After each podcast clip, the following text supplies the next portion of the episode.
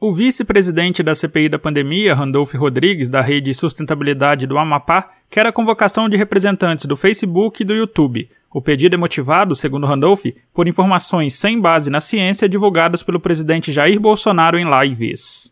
Senhor presidente da República, presidente, ontem, mais uma vez, em uma de suas lives, transmitida pelas redes sociais, senhor presidente, é, voltou a falar que se contaminar pelo vírus é mais eficaz que a vacina, senador Humberto. Não é a primeira vez. Não é a primeira vez. Presidente, o senhor presidente da República tem o direito de falar a besteira que quiser. Ele só não tem direito de produzir o aumento desses números aqui.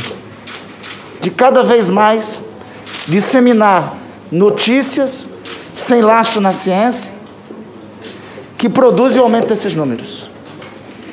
Diante disso, senhor presidente, quero comunicar a Vossa Excelência e ao seu relator que estou protocolando agora requerimento de convocação das plataformas do Facebook e do YouTube a essa comissão parlamentar de inquérito e peço e peço a Vossa Excelência que pautemos para votar já na terça-feira.